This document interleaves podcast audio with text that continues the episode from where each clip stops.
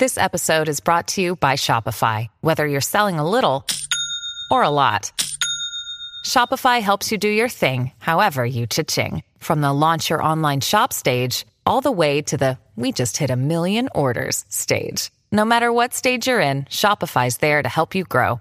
Sign up for a $1 per month trial period at shopify.com slash special offer, all lowercase. That's shopify.com slash special offer. 有一天，在普陀珞珈山，数不尽的菩萨都到了观世音宫殿里。释迦牟尼坐在宝狮子座上，要跟众人演说总持陀罗尼。观世音菩萨秘密地释放出了遍照十方的光。一位菩萨见状，忙问佛陀：“这种神通之相是谁释放的呢？”佛陀告诉众人，他们其中有一个叫观世音自在的菩萨，从无量劫前就有广大的慈悲心，他为了利益众生，才会秘密释放这种大神通。观音菩萨缓缓地站起，为了让众生都能离苦得乐，都能成就善根，远离恐怖，快速地满足所有的愿望。